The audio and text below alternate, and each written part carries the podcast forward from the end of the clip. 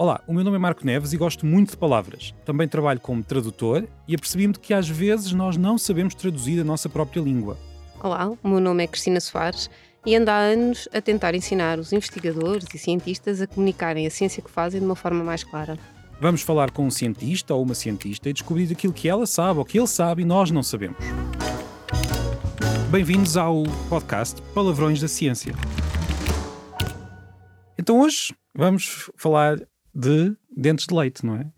Sim, hoje vamos falar de dentes de leite e vamos falar de fada dos dentes e contar umas histórias à volta de uns palavrões bastante complicados e de umas doenças que são tão raras como estes palavrões.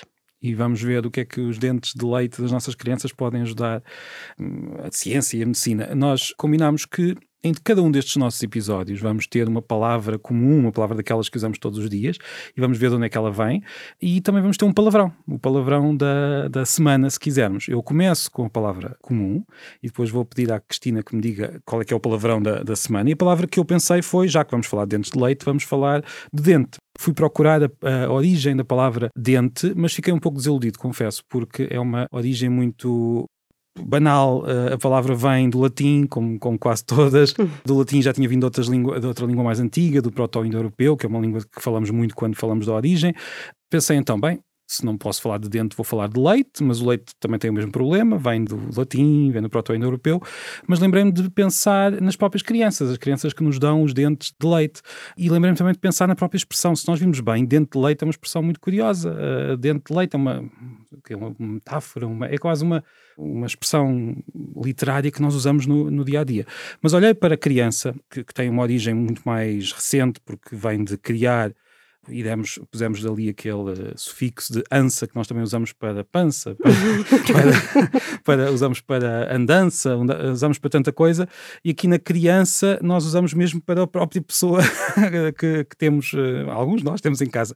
Enfim, a origem aqui é, é, relativamente fácil de perceber, mas uma origem muito mais curiosa e muito mais interessante que eu até costumo, quando quero falar de origens diferentes das palavras, é uma das que eu costumo uh, assinalar, é a origem da palavra filho e filha, aqueles que têm os dentes que nós podemos recolher, e daqui a pouco já vamos falar sobre isso. Uh, acho que vai ser surpreendente para muitas pessoas que nos estão a ouvir.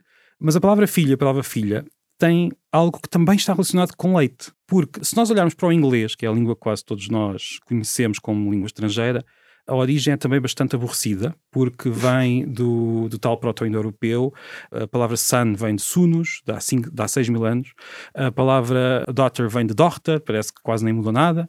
E são palavras que sempre quiseram dizer filho e filha, vieram até, até os dias de hoje. Já a nossa, a nossa palavra filho e filha do latim tem uma, ali um salto a certa altura, porque no proto-indo-europeu a palavra que deu origem à nossa palavra filho queria dizer sugador. Sugador? Sugador, exatamente. Ou seja, quem mama. Portanto, no fundo, a, própria palavra filho que nós usamos está relacionada com o leite materno. A palavra que nós usamos, é, no fundo, quer dizer que aquelas são as pessoas que, que sugam. Enfim, é mesmo assim a, o nome, a, a origem desta palavra. isto são palavras comuns, têm esta origem, algumas mais aborrecidas, outras menos. Queres-nos agora mostrar uma palavra muito menos comum? Muito menos comum. E que tem uma série de sílabas. Mais e eu tenho filho. que dizer muito devagarinho que é para não me atrapalhar, que se chama mucopolissacaridose. Eu não vou repetir. Tipo 3, ainda acrescenta, tipo 3, porque há tipo 1 e a tipo 2, que é uma doença rara de um grupo de doenças lisossomais, só que não sou eu que vou explicar o que isto é. Nós temos aqui uma convidada que nos vai explicar muito mais claramente o que é que é a mucopolissacaridose tipo 3, que é o objeto de estudo dela. Ela trabalha nesta doença tem um projeto muito engraçado que tem a ver com dentes e dentes uhum. de leite, por isso é que também estavas a falar disso, que era da Sim. fada dos dentes, e já vamos ver o que é que isso, em que é que consiste esse projeto. E a Francisca Coutinho, que é licenciada em Biologia da Faculdade de Ciências da Universidade do Porto, trabalha no Instituto Ricardo Jorge e trabalha nestas doenças desde 2017 de 2007, já te estou a tirar 10 anos de trabalho. Era. Exatamente. Também 10 anos de idade, também não era mau. Sim, pronto, mas também não terias tanta experiência e não te partilhares connosco, não é? E Francisca, diz-nos, o que é que é a mucopolissacaridose? Olá. Isto, é, isto é começado oh. com uma pergunta difícil. É logo, é logo. Ora, a mucopolissacaridose, eu posso acrescentar aqui mais um palavrão. Pumba. Pronto, é uma lá está, das tais muitas, e quando eu digo muitas, estamos a falar de mais de 70 doenças lisossomais, e eu estou a dizer é uma das muitas porque tem em comum com elas uma característica muito importante, que são todas doenças raras, umas mais do que outras, mas sempre doenças raras, e que aparecem porque há uma falha na função de um pequeno compartimento celular que é o lisossoma, que no fundo faz na célula que o uhum. nosso estômago faz no corpo completo, que é digerir tudo aquilo que já não é necessário para que a célula funcione bem, ou aquilo que ainda vai ser necessário, mas que precisa de uh, ser um, partido em pedacinhos mais simples e mais úteis, e por vários motivos essa função deixa de se conseguir cumprir e começa a haver uma acumulação de todas essas porcarias, vamos dizer uhum. assim, que deviam ter sido degradadas e não foram. E essa acumulação chega a um nível que acaba por se tornar tóxica e isso causa sintomas que podem ser muito diferentes, dependendo das doenças. No caso da tal mucopolissacaridose de tipo 3, esta acumulação, mais do que qualquer outra coisa, traduz-se em sintomas neurológicos muito graves, ou seja, temos uma doença que normalmente aparece logo nas uhum. crianças, uhum. é uma doença infantil e que é qualquer coisa de semelhante a uma doença de Alzheimer. Mas nas mas, crianças. Exatamente. E é uma doença rara, considerada rara, mas quantas pessoas é que sofrem desta doença? É possível saber, mais ou menos? Mais ou menos, sim. sim. Isto varia sempre de populações para populações, há, hum. uh, mas quando nós falamos isto, o grau de complexidade vai sempre aumentando um bocadinho, porque eu digo mucopolissacaridose tipo 3 e a gente pensa é uma doença. Não é, são quatro. Hum, então o tipo 3 não tem é, quatro. Há o tipo 3A, 3B, 3C e 3D. Cada uma é causada por eh, uma falha diferente, num, uhum. num componente específico da célula diferente, no caso é uma enzima. Portanto, a causa específica é diferente entre as quatro formas, mas o efeito é exatamente o mesmo. E, portanto, em termos de sintomas, os doentes que sofram eles uhum. do tipo 3A, 3B, 3C ou 3D têm uma clínica que acaba por ser muito, muito semelhante. semelhante. E por isso é que até pode fazer sentido mesmo em termos de tratamento, pensar num tratamento para todas as formas. Mas, hum, mas em quantas... termos de prevalência, que era o que estava a perguntar, Sim. os números variam um, um bocado, mas quando pensamos nos quatro tipos uhum. juntos, há mais ou menos um doente por cada 70 mil crianças que nascem. Se depois pensarmos nos casos isoladamente, aí já é diferente porque há duas formas que são mais comuns do que as outras, que é o tipo A e o tipo B, e podemos ter, por exemplo, nove casos em cada milhão de Sim. nascimentos ou podemos ter só um. Isso depois depende de qualquer forma, é... falar do número de, de, doentes acaba por ser um pouco cruel, porque para quem tem esta doença, para os pais das crianças, é, enfim, um é, é, é aquele. Já é imenso. É, é imenso, exato. exato. Mas então faço a pergunta: o que, nós falámos de dentes de leite, há pouco eu estava a falar disso, já, já conversámos um pouco. Porquê? O que é que os dentes de leite têm que ver com, esta, com estas doenças? Sim, com as doenças não têm nada. Uhum. No fundo, foi a forma que nós arranjamos de ter em laboratório o modelo ideal, ou que nós achamos que é o ideal para estudar esta doença e para testar eh, tratamentos para estas doenças. Porquê? Porque para a mucopolissacaridose, uhum. como para todas as outras lisossomais, o que se foi fazendo ao longo dos anos foi sempre estudar a mesma amostra dos doentes. E a amostra é fibroblastos. Fibroblastos são células de pele. São uhum. obtidas a partir de uma biópsia, que é um, pronto, é um furinho, como, como qualquer biópsia que se faz para outros estudos de outras doenças que já todos conhecemos bem melhor. Aqui, muitas vezes, para se estabelecer aquele primeiro diagnóstico e perceber afinal o que é que está a causar aqueles sintomas tão esquisitos, eh, faz-se uma biópsia de pele e antes era muito comum ser assim. E é a partir daí que se consegue um diagnóstico. Agora faz-se normalmente a partir de sangue. Mas isso quer dizer que a amostra que nós tínhamos acesso era uma biópsia. É, é, era dolorosa claro. e estamos a falar de crianças que já têm todo o sofrimento associado à doença e ainda estávamos a pedir uma amostra e que ainda por cima depois em termos práticos uh, não é espetacular. Pronto, é muito bom porque é uma, é uma célula, está viva, nós conseguimos mantê-la em laboratório, conseguimos que ela se, vamos dizer assim, reproduza e dê origem a imensas células, conseguimos congelar, conseguimos fazer uma série de estudos uhum. e ver se, se reage ou não a determinados medicamentos.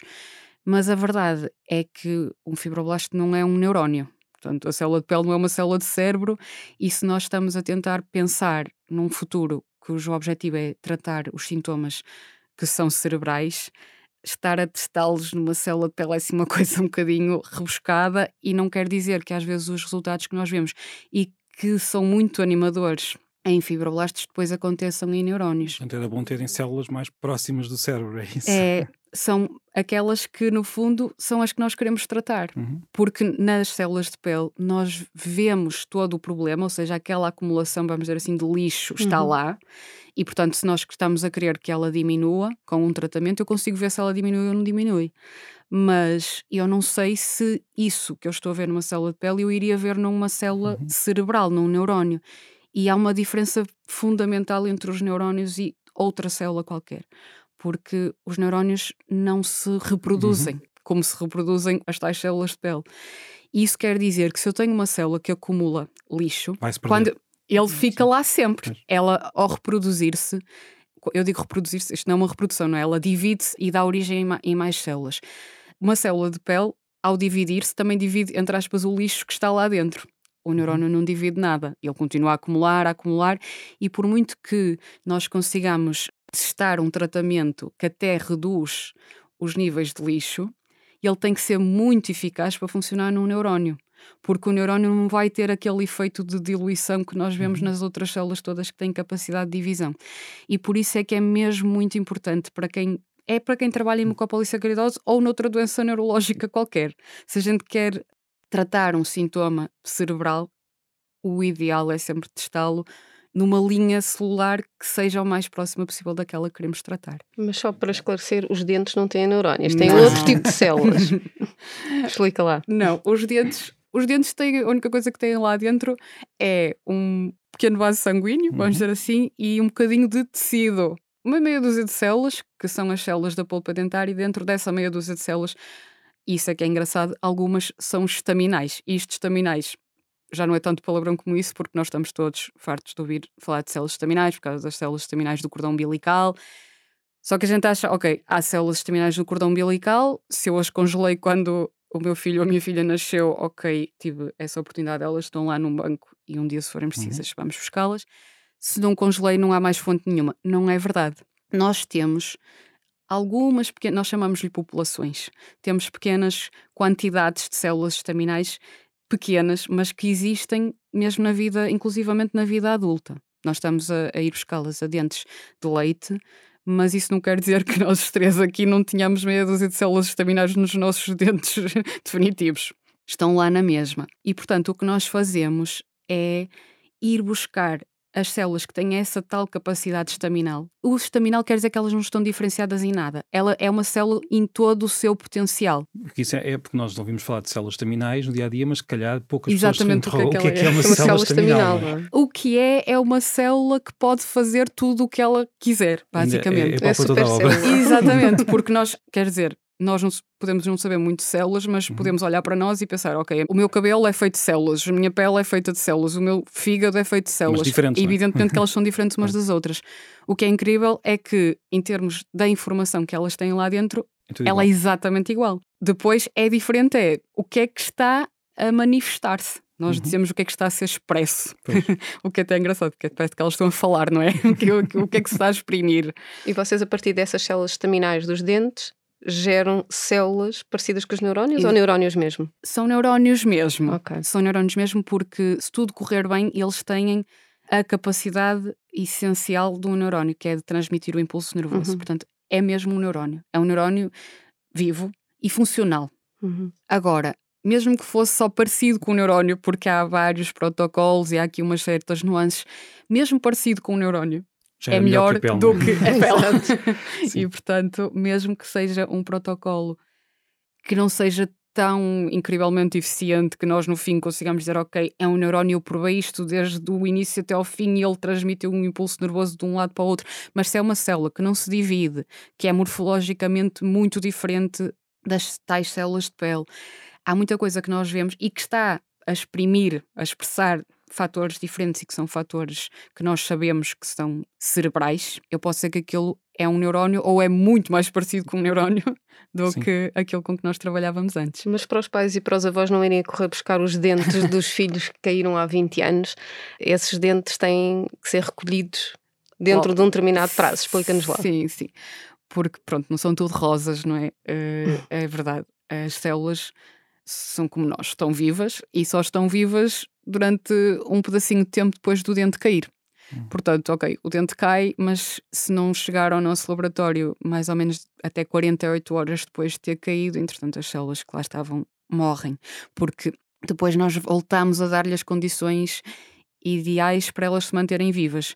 Quando eu digo condições ideais, quer dizer, elas estavam no organismo de uma criança. Portanto, estavam, estavam vivas, é? Exato, estavam vivas, estavam a uma temperatura que era boa para elas, que é os 37 graus uhum. mais ou menos, que é o que nós temos, e, e estavam irrigadas. Pronto. E, portanto, alguma coisa lhes estava a dar de comer. Era a uhum. circulação sanguínea. Uhum. Nós não podemos fazer isso, mas podemos dar-lhes os nutrientes que elas precisam para crescer e podemos pô-las numa estufa a 37 graus. Agora, eu estou a dizer pô-las, mas é o que nos chega é um dente, não são as células lá dentro. E então nós temos que partir o dente, basicamente partimos o dente à martelada, é mesmo assim.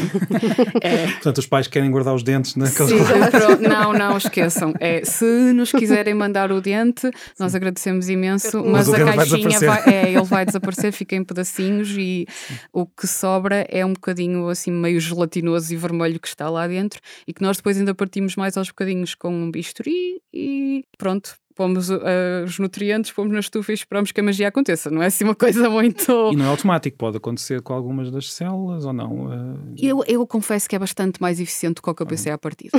é, é mesmo verdade. Nós, nós, é, isto é muito triste dizer, mas nós em ciências estamos mentalmente preparados para que nada vai, Isto vai tudo correr mal. Exato. É, é, isto é uma muito boa ideia, mas depois vai falhar em qualquer coisa ponto. que falhou que ninguém sabe Sim, muito bem. Sim, claramente. Mas... E quando eu fiz o primeiro uhum. teste, que recebemos os primeiros dentinhos de, de crianças, pronto, isto já agora para contextualizar, nós precisamos primeiro de dentes de crianças saudáveis para conseguirem investigar, para, para perceber sim. como é que funciona. Primeiro, para termos, nós chamamos controles, não é? A gente, para saber o que é que é a doença, também precisa saber o que é que é o uhum. saudável uhum. e ter um termo de comparação.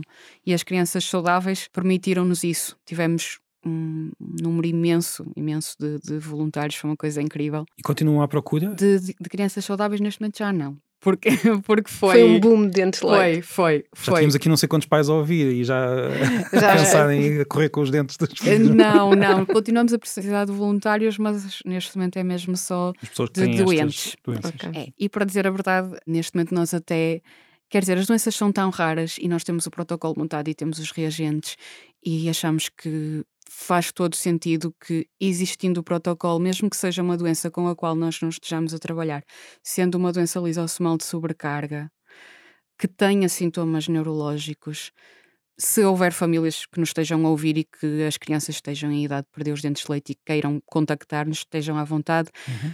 porque nós podemos sempre estabelecer a cultura estaminal e eventualmente até outros investigadores no nosso país ou noutros países podem depois usá-las como recurso para os seus próprios estudos.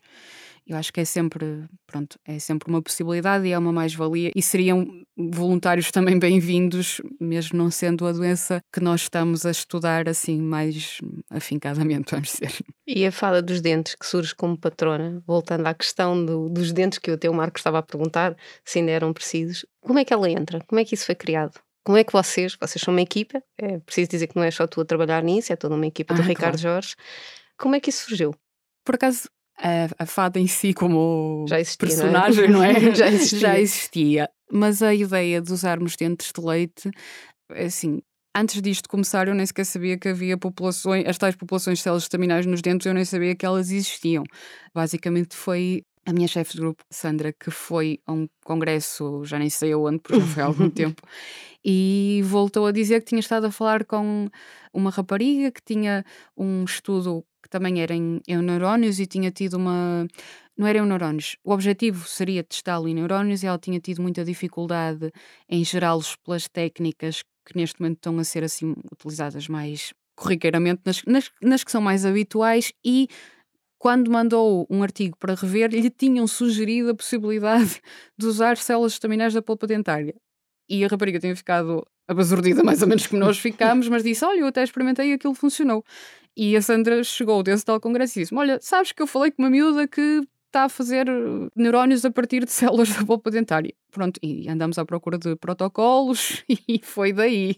Pronto, lá está. É a vantagem de irmos conversando uns com os outros. Sim, é importante que partilhes esse, esse, tipo de coisas que as pessoas acham que há muita certeza na ciência e que os cientistas sabem sempre o que é que vão fazer e que vai dar tudo certo e que também tem muito a ver com partilha de experiências e vamos tentar isto e vamos sim, por sim, este sim. caminho. E às vamos... vezes até com felizes coincidências. Exatamente. sim. Exatamente. Porque, quer dizer, qualquer um de nós, em qualquer área da ciência, está tão focado naquele bocadinho, naquele cantinho do saber. A gente só sabe daquelas doenças, daquilo que é publicado naquelas doenças, e depois acabamos por eu não vou dizer replicar o que todos os outros fazem, mas andamos se calhar todos em círculos. Andamos a testar o mesmo tipo de abordagens terapêuticas, uns numa doença, outros na vizinha do lado, mas se calhar às vezes é o ir, até mesmo isso, ir a um congresso do... de uma área mais diferente um bocadinho, trocar meia dúzia de experiências e alguém diz, olha, experimenta isto e olha, isto é giro. E se calhar... Nós aqui, a nossa, o nosso tema deste, deste podcast é mesmo a comunicação de ciência para pessoas que não são cientistas, mas às vezes mesmo entre os cientistas é preciso comunicar. Uh,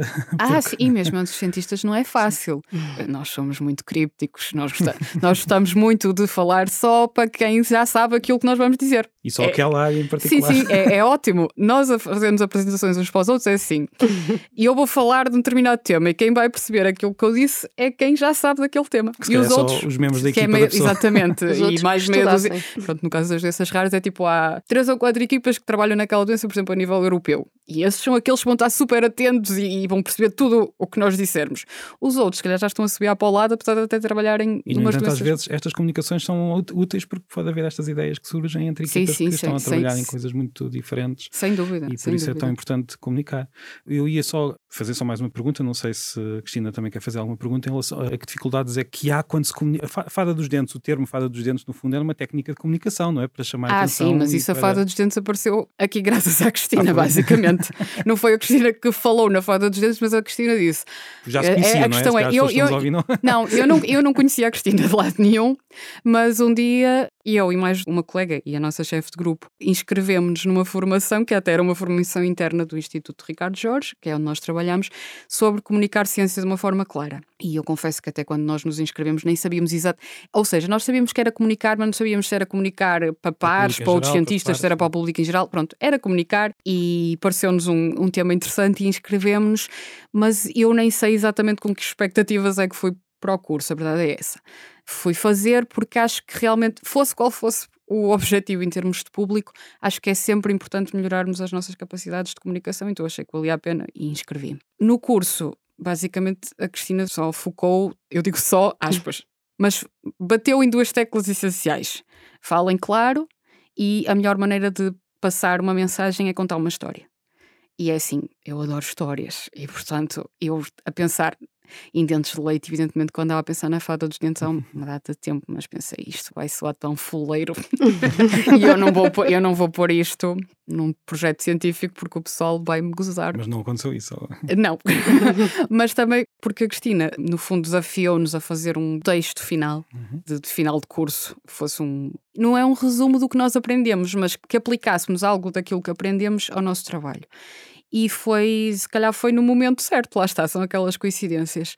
E eu ainda não tinha começado o projeto, eu ainda nem sequer tinha os reagentes todos para começar o projeto, porque nós ainda não tínhamos tido financiamento específico para aquilo. Mas a ideia já estava lá e eu pensei, bem, isto vai ser para fazer e, portanto, se calhar, em vez de escrever sobre outra coisa qualquer e tentar explicar, ser a milésima pessoa a tentar explicar o que é que é a genética de uma forma clara, e eu pensei, não, vou fazer uma coisa que seja útil e que depois possa uhum. ser utilizada. E basicamente o que eu escrevi foi uma espécie de uma carta pedindo a pais de crianças saudáveis que nos cedessem os dentes de leite para nós tentarmos montar esta técnica, porque eu achava realmente que valia a pena.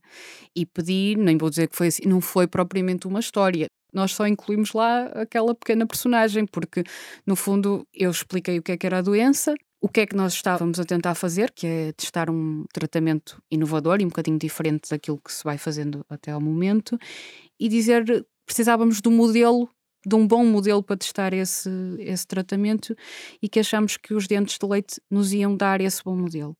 Eu confesso, quando eu escrevi aquilo, pensei, eu queria cinco dentes de leite. Era o que eu queria. Quantos é que, Quantos é que foram? Nós recebemos 50, mas eu estou a dizer recebemos, porque em termos de contactos nós recebemos centenas de contactos. Foi uma, foi uma loucura. Eu, aos primeiros dias, eu tinha a minha caixa de correio cheia e, e a falhar, e a Cristina estava a receber mensagens no blog a dizer: Eu estou a tentar contactar a investigadora uhum. e o mail está-me a vir para trás.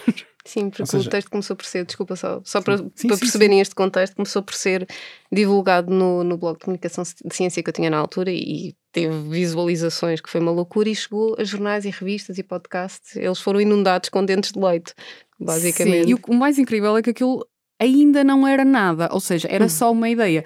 O que é incrível, porque a gente pensa, às vezes faz-se muito boa ciência e mesmo resultados muito robustos, vamos dizer assim, e que são publicados em boas revistas, acabam por não ter uma cobertura por aí além, vamos dizer. Então, em doenças raras é normal. Não é que nós tenhamos tido esse tipo de publicações, mas. mas, mas houve ali um impacto diferente social que, foi, que não foi, acontece foi, casos, foi, foi assim. uma coisa incrível, porque eu acho que toda a gente. É, quer dizer, o texto foi escrito para pais. Eu, eu própria sou mãe e eu já tinha ficado muito impressionada com o que são estas doenças mesmo antes de ter uma criança, mas depois de ter um filho, a gente olha para os nossos filhos e pensa, e se fosse com ele? E eu acho que as pessoas, foi a descrição do que é que faz a doença quem leu sentiu, se fosse o meu filho, que é, eu não posso fazer nada para ajudar, é mandar um dente. E as pessoas pensaram, eu vou mandar. E foi isto que aconteceu. Só que é muito engraçado, porque até, até os miúdos disseram, sim, sim, eu vou ajudar. E, e eu tive cartas de miúdos e miúdos que mandaram uh, fotografias e sei lá. Fundo, a tal história, estávamos a dizer que uma história é uma boa técnica para comunicar a ciência. No fundo, as pessoas viram-se dentro dessa história, não é? Ou seja, a história era a própria pessoa que pegava no dente e que enviava. Exato. Para, era, um, para era uma parte ativa sim. da história, porque sim Basicamente foi isso que nós dissemos. Nós, nós queremos continuar com isto, precisamos da vossa ajuda. E a verdade é que as pessoas ajudaram muito. Nós ainda temos mais uma pergunta para o fim, mas antes disso, uma das nossas intenções aqui, um dos nossos projetos, é ter também uma rubrica sobre a descomplicação da semana. Queres falar um pouco sobre esta descomplicação, sobre esta forma de descomplicar? Esta descomplicação vem no sentido do que a Francisca estava a contar, e mesmo a nível do, do trabalho que ela fez. Que eu lembro na altura o trabalho dela só tinha uma vicissitude, tinha 900 palavras, porque eles tinham um limite de 600, só que a narrativa estava tão bem estruturada, porque ela conseguiu não só este processo de identificação que é fundamental numa história, em que as pessoas pensam, e se fosse o meu filho? E se fosse comigo, em que tu realmente abordaste isso muito bem, Francisca, como ela faz uma coisa fundamental em qualquer comunicação de ciência, que é as pessoas perceberem o que é e o que é que aquilo lhes diz respeito. E as pessoas sentem-se envolvidas. Mesmo sendo uma coisa completamente rara, pronto, uma doença rara, felizmente não afeta todas as crianças, nem tão pouco mais ou menos, mas as pessoas percebem, ok, isto serve para eu poder ajudar, isto serve para um processo de cura, isto é um caminho. E não só no termo, na, na questão da história, da, da, fada dos dentes, não é? Que é uma história popular e todos os miúdos acabam por se identificar não só com a moeda, mas aqui a troca era, em vez da moeda vais ajudar a ciência, uhum. que era mentir. Eu tive uma filha de uma, de uma, amiga minha em que ela me telefonou, olha, eu já não consigo enviar o dente, mas eu tenho aqui a miúda, a falda a chorar, porque diz que quer ir ajudar a ciência e já não consegue porque o dente ficou estragado e não sei o quê. Pronto, e aquilo foi muito engraçado. E o texto da Francisca conseguiu isso, conseguiu explicar às pessoas o que é que elas no fundo, ganhavam com isso, o que é que lhes dizia respeito e contar uma história com a qual as pessoas se identificassem. E não é fácil, uh, quando estamos a falar de ciência, estamos a falar, neste caso, de, de medicina, de, de, conseguir arranjar uma, uma. Não é fácil comunicar, uh, tendo em conta os tais palavrões que nos Exato. aparecem à frente e que são úteis, com certeza que para os cientistas comunicarem uns com os outros precisam desses, desses atalhos, porque senão estavam sempre a explicar tudo o que. Mas, mas ainda há pouco estávamos a, a conversar e é curioso como há palavras que nós usamos no dia a dia e que são palavras que vêm da ciência e que nós todos compreendemos como estávamos. Célula, célula, uhum. todos nós sabemos e também é uma palavra com origem na, na ciência, não é? Sim, sim. E agora é o RNA agora com o Covid. Todos nós sabemos. Exato. É, é muito engraçado RNA, porque as, terapias, as tais moléculas com que nós trabalhamos em termos terapêuticos uhum. são terapias de RNA.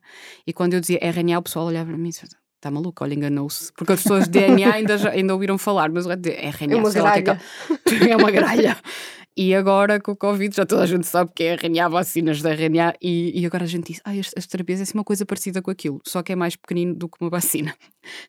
Eu só vou fazer aí um reparo. Uma coisa é as pessoas terem ouvido falar, outra coisa é, é as pessoas saberem o que é que é. São duas coisas completamente Sim, diferentes. E, e como vimos há pouco com células terminais, todos nós sabemos que existem células terminais, pelo menos ouvimos, mas não sabemos exatamente o que são. E, e, e foi útil também falarmos disso há, há pouco. Curiosamente, nós depois, muitas vezes, no dia a dia, pegamos nas palavras que a ciência nos dá e de repente começamos a correr com elas. Quer dizer, por exemplo, o, o ADN. Nós hoje já usamos ADN de forma metafórica, o ADN daquela empresa, ah, exato, o ADN, tu tens, ah, sim. o ADN da, da, nossa marca, que já começa a ser, às vezes é quase um clichê que, que, que se cria. Portanto, as palavras vêm da ciência e depois criam novos significados um pouco, um pouco fora daquilo que tinham na, no, no âmbito muito rigoroso. É como ecossistema também. Sim, exatamente. o ecossistema empresarial. Também achei curioso, há pouco estávamos a falar da palavra protocolo. É uma palavra que nós conhecemos de uma determinada maneira, mas depois que é usada com um sentido muito mais preciso. Na, pois é, na, é são aquelas coisas que a gente está claro. a falar, eh, escapam sempre, mas sim, nós pensamos em protocolo e pensamos num, num um texto muito formal que liga duas entidades ou duas pessoas, depois tem uma assinatura de contrato no final. Exato. Uh, mas para nós é, é, é, um livro de receitas. É, basicamente é como é que nós fazemos as coisas no laboratório. E é mesmo um livro de receitas. É junta não sei quantos. No fundo, são as boas maneiras do laboratório. Exatamente. Pronto, é isso.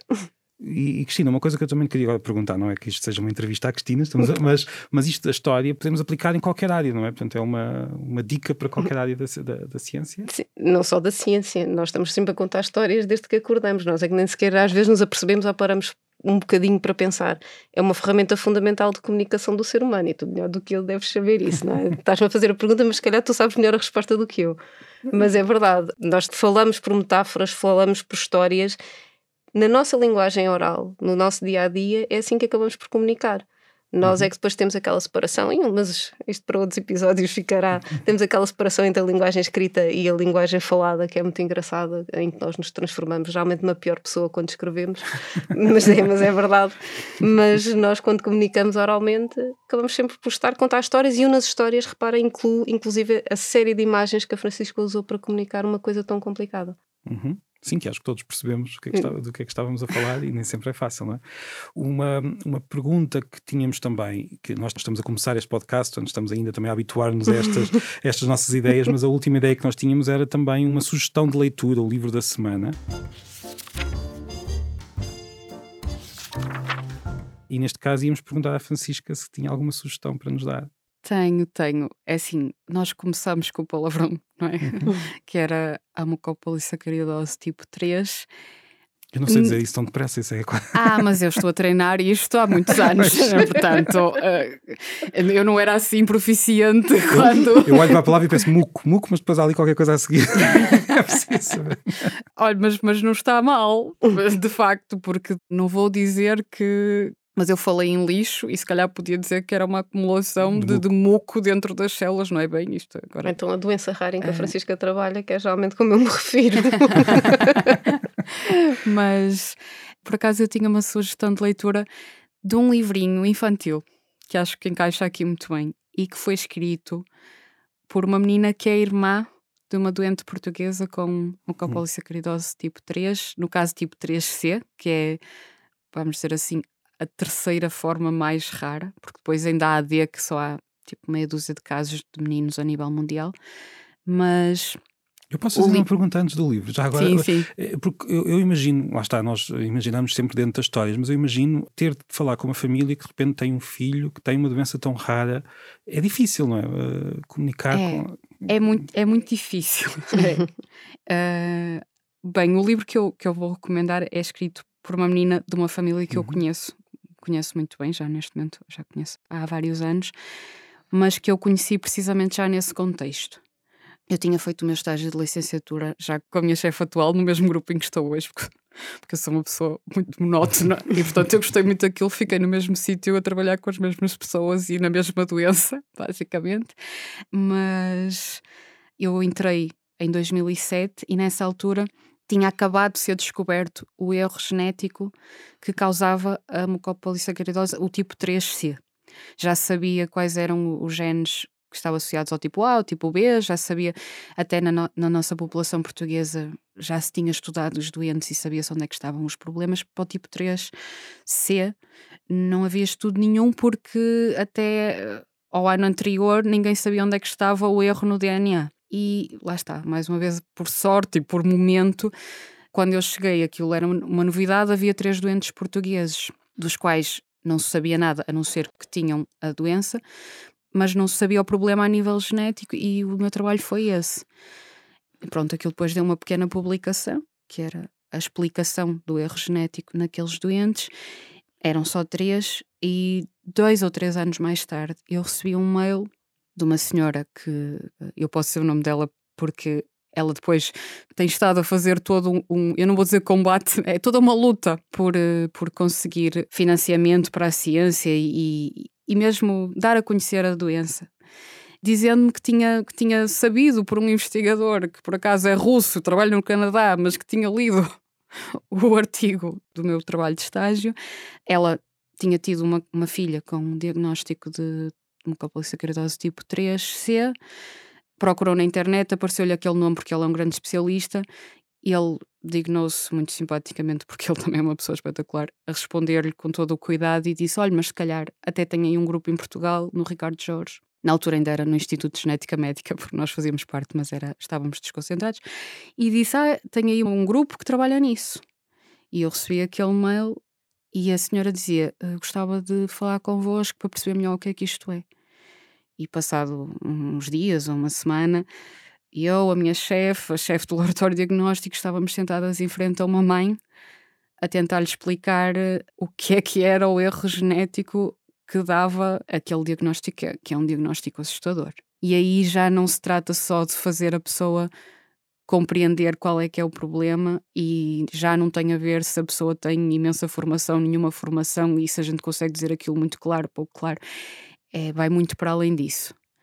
Lá está, é impossível a gente olhar para aquela pessoa e não se pôr no, no lugar dela e, e como é que se transmite um diagnóstico que a gente sabe que é fatal e que é assim, quem foi ler quem esteve a, a procurar na internet, contactou que também já sabe que é, não é? E que só sabe que vai fazer o melhor possível por, por aquela criança, os anos que puder, mas quantos anos é que são, como é que vão ser esses anos, é muito complicado. E como é que se é. Um... Nem é uma questão de comunicação, é uma questão não, de... não é ser cientificamente correto, não é ser verdadeiro. Tem que se ser sincero é muito difícil e nós não estamos preparados para isto. Sinceridade sabendo a dor que se está a causar, não é? E há sempre, há sempre doentes que nos surpreendem. Há sempre erros genéticos que, quando nós vemos no laboratório, achamos isto é tremendo. E depois, por via travessa, acabamos por ir a saber que aquele doente até está mais ou menos, até tem uma idade que a gente já não esperava que tivesse. Portanto, há sempre esperança ninguém consegue ser pai de uma criança assim sem ter esperança. E também não nos cabe a nós tirar-lhe, mas também não nos cabe a nós dar uma esperança que Falsa. não existe. Ou uma, um nível de esperança que não seja realista. Isso é, isso é muito difícil. É... E eu acredito que, claro, os médicos que trabalham com estes com estas famílias e com estes doentes terão formação e, e, até pronto sensibilidade para o fazer para nós foi um choque, para mim continua a ser um choque até hoje. Eu tento fazer o, o melhor, acho que é o que tentamos todos, mas, mas não é fácil. Pronto. Obrigado. Obrigada, Francisco. mas ainda, ainda temos o, o, o, livro. Então, neste caso, foi um livro que foi escrito por uma irmã de um doente? De uma doente, são duas meninas. Sim. E a irmã também é ainda é uma criança, vá. Mas escreveu um livro pequenino, em verso, uhum. em quadras. Ele até está, está muito engraçado porque está escrito tanto em português como em inglês, foi, foi traduzido. E, portanto, isto em termos de potencial até de, uhum. de, divulgação da própria doença e de angariação de fundos, porque no fundo isto é, isto é um livro solidário. E como é que se chama? Chama-se A Minha Vida com a Minha Irmã. Okay. Uh, e quem o... comprar está a contribuir para a causa, não é? Exatamente, está a contribuir com fundos para depois serem aplicados em. Uh, é assim, eu vou dizer, eu ia dizer terapias e depois disse, ai, não há tratamento para isto. Não há, mas é assim, estas crianças, eles têm muitos sintomas podem como ser, uhum. podem ser tratados. Os sintomas um a um, porque eles têm insónias, eles têm uhum. comportamentos muito hiperativos e agressivos e, portanto, há tanto medicamentos para aqueles sintomas específicos, como inclusivamente terapias ocupacionais e fisioterapias e muita coisa, terapias com cores, com luzes, com som. Há coisas muito engraçadas uhum. e trabalhos muito giros que estão a ser feitos com estas crianças e que os ajudam muito. Sim, porque não, a doença não se cura, mas pelo menos. Exatamente, uh... há suporte. Sim. Eles não estão. Estas crianças não, não estão abandonadas e, uhum. e nós até temos um sistema nacional de saúde que, apesar de todos os seus defeitos e uhum. dificuldades, uhum. não deixou estes doentes raros de lado. Sem apoio.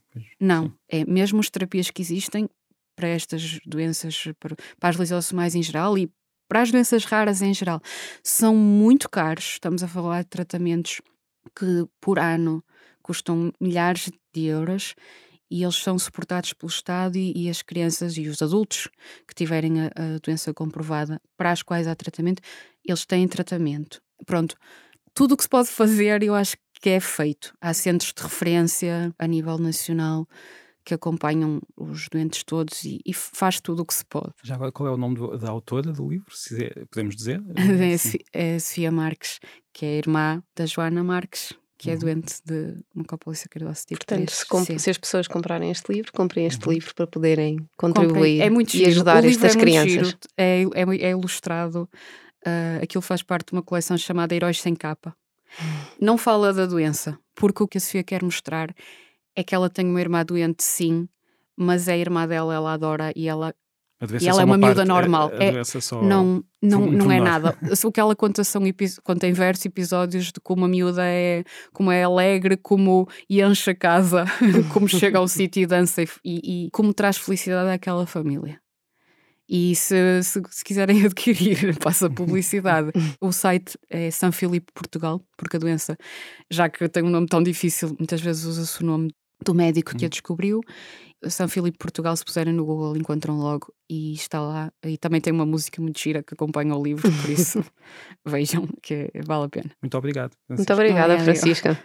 Pronto, e por hoje ficamos por aqui e continuaremos a ter. Se nós queríamos mostrar que a ciência é muito mais do que essas palavras difíceis e essas são também histórias, acho que conseguimos neste, neste episódio. Muito obrigado. Muito obrigado. Obrigada. Então, até à próxima. Até à próxima.